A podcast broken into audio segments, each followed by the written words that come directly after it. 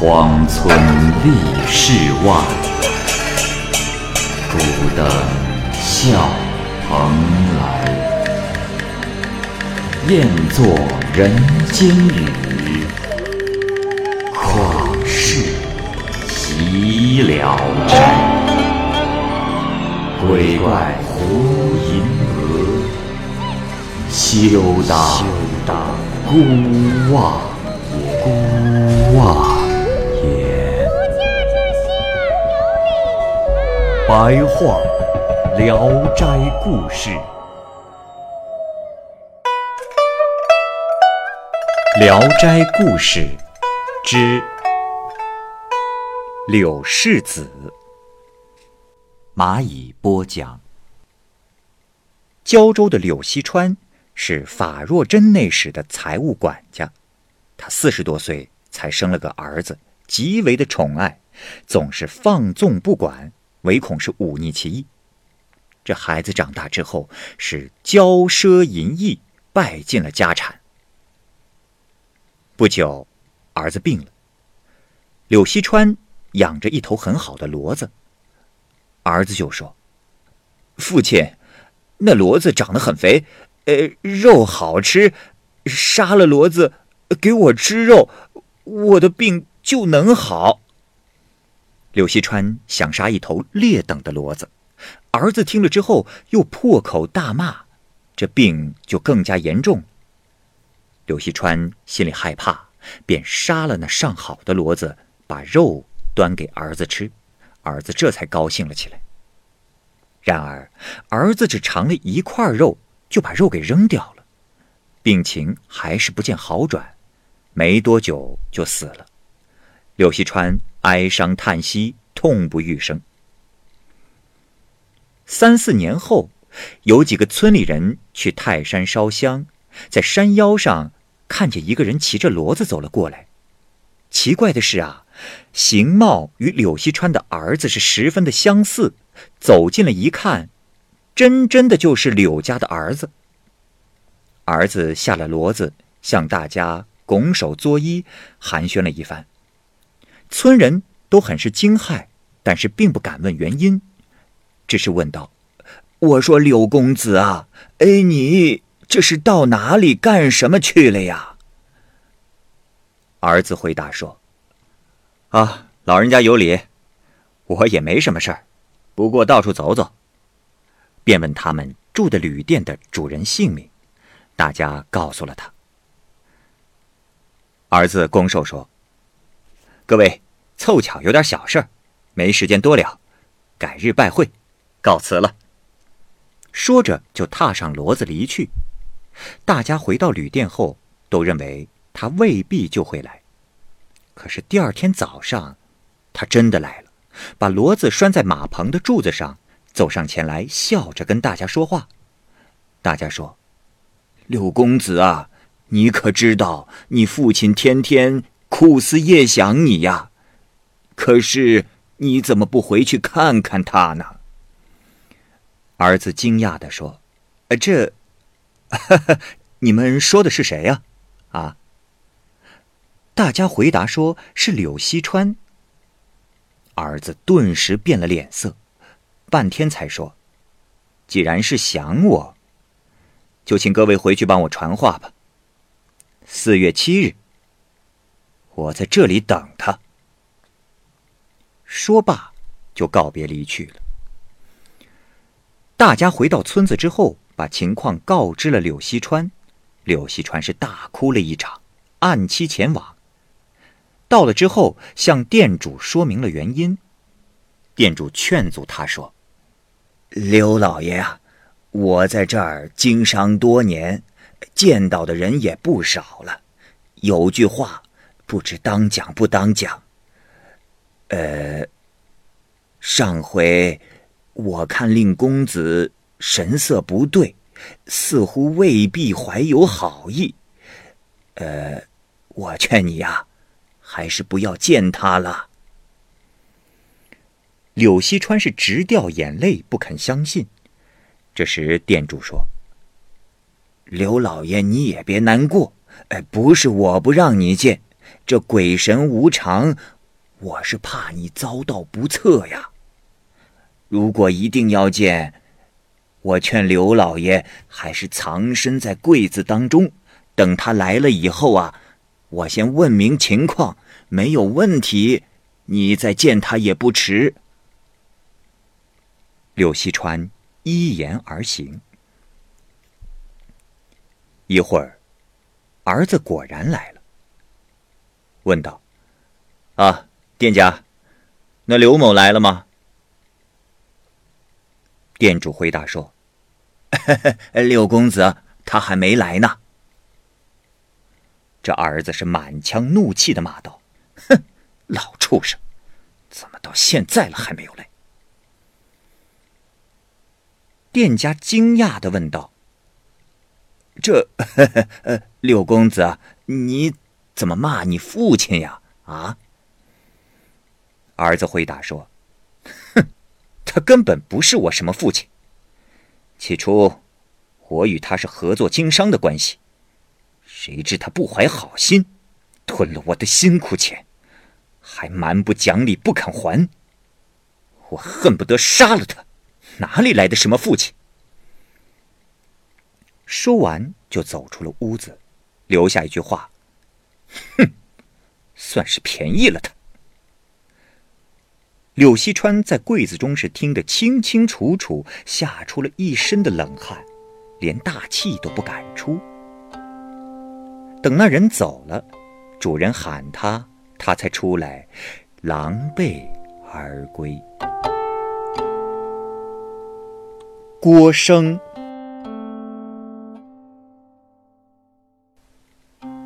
郭生是淄川东山人，少年时极其喜欢读书，因山村中没有人能够教他，所以到了二十多岁啊，写字的笔画还是有很多的错误。在这之前，郭生家一直是闹狐狸精，经常丢失东西，家人为此是深感苦恼。这天夜里，郭生读完书，就把书放在了案头。被狐狸用墨汁涂了个乱七八糟，最严重的是字行都难以辨认。郭生只能挑还算清晰的来读，这样啊，就只剩下六七十首诗。郭生心中是愤怒异常，却又毫无办法。另外啊，郭生又积存了二十多篇习作的文章，等候请教名流。这天早上起来之后，却发现文章是散落在案头，墨汁是蘸得浓浓的，涂抹殆尽。郭生是更加的愤怒。正巧，王生因为有事儿来到了东山，因为一直和郭生的关系很好，就来看望他。王生看到涂抹的书本，问其缘故，郭生就把心中的苦恼是和盘的托出，而且给他看那些被涂得乱七八糟的习作。王生仔细的玩味之后，发现那涂掉的和留下来的，似乎都有一定的道理。又重看涂抹过的书本，大抵行文啰嗦的，似乎都应该被删除。因而惊讶的说：“哎呀，郭兄，你可仔细看了？似乎这些是狐狸有意而为之的。你再看看。”这删除之后，不但没有害处，反而文章精辟，可以做你的老师了呀！就这样过了几个月，郭生重新的审视自己的旧作，觉得改的确实很好。于是他改写了两篇旧作，放在案头，以观察有何异常。第二天早上。那案头的文章又被涂改过了。就这样，经过了一年多时间，文章不再被涂改，只是被撒上了许多浓浓的大墨点子，而且是满纸都是。郭生觉得离奇，就拿着习作去告诉王生。王生看了一遍，说道：“，真是奇事奇闻呐！”这狐狸可真的是你的老师，你的文章现在堪称佳作，准能考取功名啊！”那年，郭生果然是中了秀才。郭生因此非常感激狐狸，常供他饮食。每当买来进士平时所做范文名稿的时候，自己都不加选择，只凭狐狸决断。于是，在之后的两次考试中，是一直名列前茅，在乡试中被额外录取为副榜贡生。当时，叶庙诸公的文章很受众人的喜爱。郭生啊，有一个诸公识文的抄本，是爱惜备至。这天忽然被碗浓墨倒在上面，全都弄脏了，几乎看不出来什么字。他呢，又仿照这种文体拟题写了一篇文章，自己觉得写得很痛快，但是又被弄脏了。于是他渐渐的不再相信狐狸。不久。叶公因纠正文体而被收捕，这时他又敬佩狐狸的先见之明。然而，从此郭生写的文章不管多认真，却总是遭到涂抹。他自以为考试屡次名列前茅，心中是颇为的高傲，因此是越发怀疑狐狸是在胡来。他故意重抄以前被撒了很多墨点的文章，狐狸啊，又都给涂抹掉了。于是郭生笑着说：“我说狐狸呀，狐狸，这一回你可真是胡来，为何要如此反复无常？”便不给狐狸再准备任何吃的，并把读本锁在了柜箱当中。第二天早上，锁仍是原样，可是打开一看，只见读本封面画了四条杠，每条杠都比手指还粗。第一章上面画了五条杠，第二章也是画了五条杠，后面的就不画了。从此，狐狸竟然再也没有出现。在后来的考试中，郭生一次考了四等，两次考了五等。这时啊，他才明白了狐狸的意思。跳神。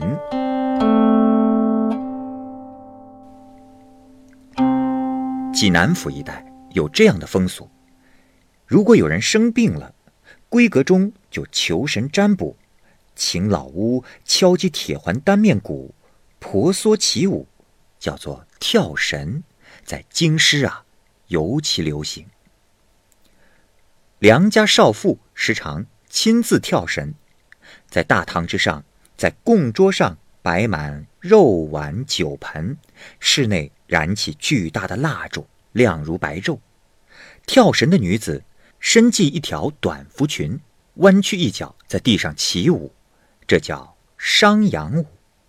旁边还有两个人抓住女子的胳膊，一左一右的架着她。女子口中不停的念叨，像是唱歌，又像是祝祷，字句或多或少参差不齐，不合音律，却拖着长腔。屋内的鼓敲得声如洪雷，砰砰的聒噪人耳。女子的嘴一张一合，夹杂着鼓声，听不清说什么。然后，女子低下头，眼睛斜视，靠人扶着站立，否则就会摔倒。这忽然之间，她伸长脖子，使劲的往高跳，离地一尺有余。室内的其他女子神色严肃的相互看着，说：“祖宗来吃饭了。”于是便一口气吹灭了蜡烛，室内是一片漆黑。众人在黑暗中只觉得是大气都不敢出，不敢交谈一句。由于鼓声太乱，这时说话谁也听不到。一顿饭的功夫。只见女子厉声呼叫公婆、丈夫、嫂嫂的名字，大家起身将蜡烛点燃，恭敬地询问凶吉。一看酒樽、盆盘都空了，众人去看跳神人的脸色，判断他是生气还是高兴。大家毕恭毕敬的一一的问这问那，是有问必答。其中如果有人心里不相信，神已经知道了。跳神的女子便指着说：“某人嘲笑我，是大不敬，要剥掉他的裤子。”那人低头一看，自己已经赤裸裸了，裤子啊，不知道何时被挂在了门外的大树上。满族妇女对跳神尤其的虔诚，点滴小事无法决断，也必定用跳神来决定。跳神时，他们装扮整齐，骑上甲虎甲马，手执长兵器，名叫跳虎神。甲马甲虎的样子凶猛，而跳神人的声音十分粗重，或者啊，也有叫跳关羽、跳张飞、跳云谭的名号不一，威猛严厉，阴气森森，尤其是令人害怕。若有男子在窗边偷看，就会被长兵器捅破窗户，刺中帽子，挑进屋去。一家之中的婆婆、媳妇、姐姐、妹妹，一个挨一个紧靠着，排成一排，心无杂念，笔直站着，看跳神。